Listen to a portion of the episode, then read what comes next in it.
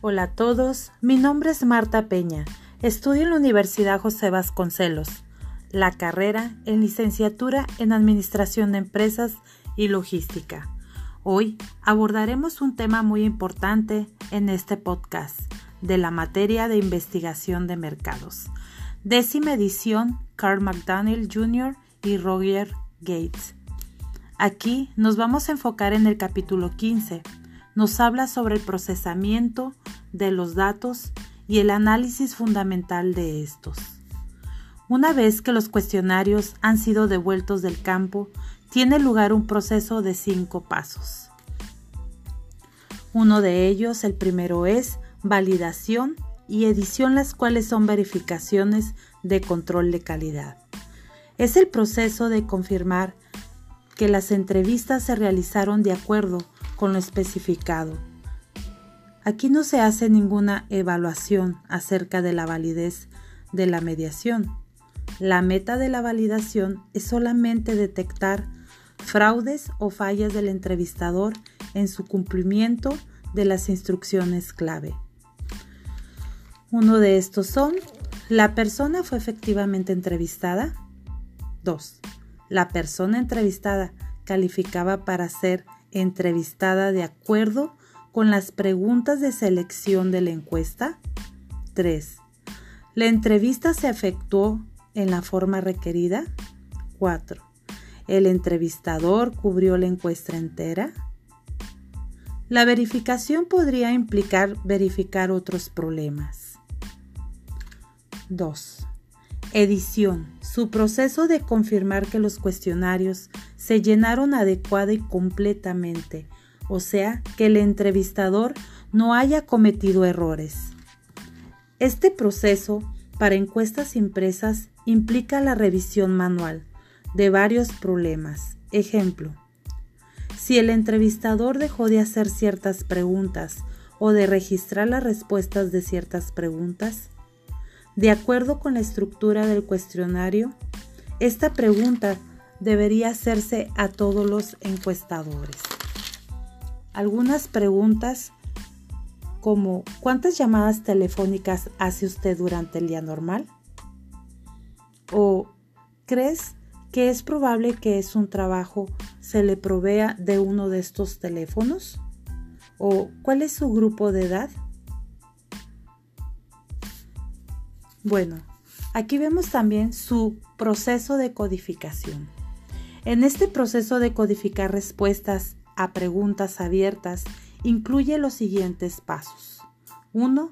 Enlistar las respuestas. Aquí codificaremos en la empresa de investigación preparan las listas de las respuestas reales dadas a cada pregunta abierta en una encuesta particular. 2 consolidar respuestas en una lista de muestra de respuestas. 3. Establecer códigos. Un código numérico se asigna a cada una de las categorías en la lista consolidada final de respuestas. 4. Introducir códigos. Una vez enlistadas y consolidadas las respuestas y establecidos los códigos, el último paso es la efectiva entrada de los códigos tenemos también entrada de datos. Proceso de convertir información en un formato eléctrico. Electrónico, perdón. Sistema de entrada inteligente. Forma de entrada de datos en la que la información que se introduce en el dispositivo de entrada de datos se verifica en cuanto a su lógica interna. El proceso de entrada de datos los cuestionarios validados, editados y codificados se entregan a un operador de entrada de datos sentado frente a una computadora personal. Su sistema de software de entrada de datos ha sido programado para la entrada inteligente y su proceso real está listo para comenzar. Escaneo. Tecnología de escaneo forma de entrada de datos en la que respuestas en cuestionarios son leídas automáticamente por el dispositivo de entrada de datos. Se les ha usado ampliamente en escuelas y universidades en forma eficiente para capturar y calificar respuestas a preguntas de opción múltiples. 4. Depuración lógica de datos. Los datos de todos los cuestionarios han sido introducidos y almacenados en una red o disco duro de una computadora personal.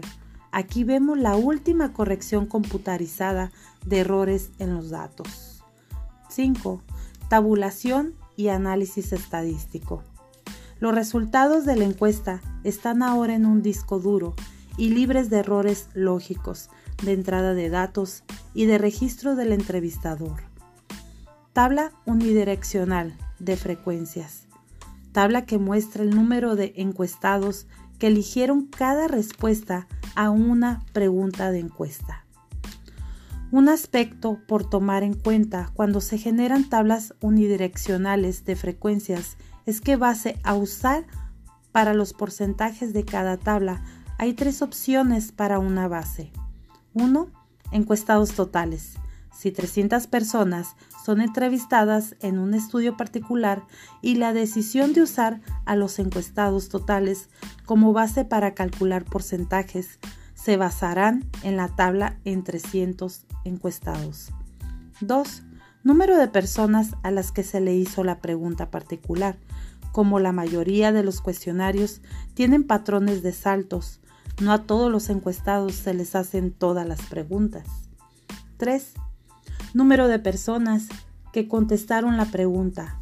Otra base para calcular porcentajes en tablas unidireccionales de frecuencias es el número de personas que realmente contestaron una pregunta particular.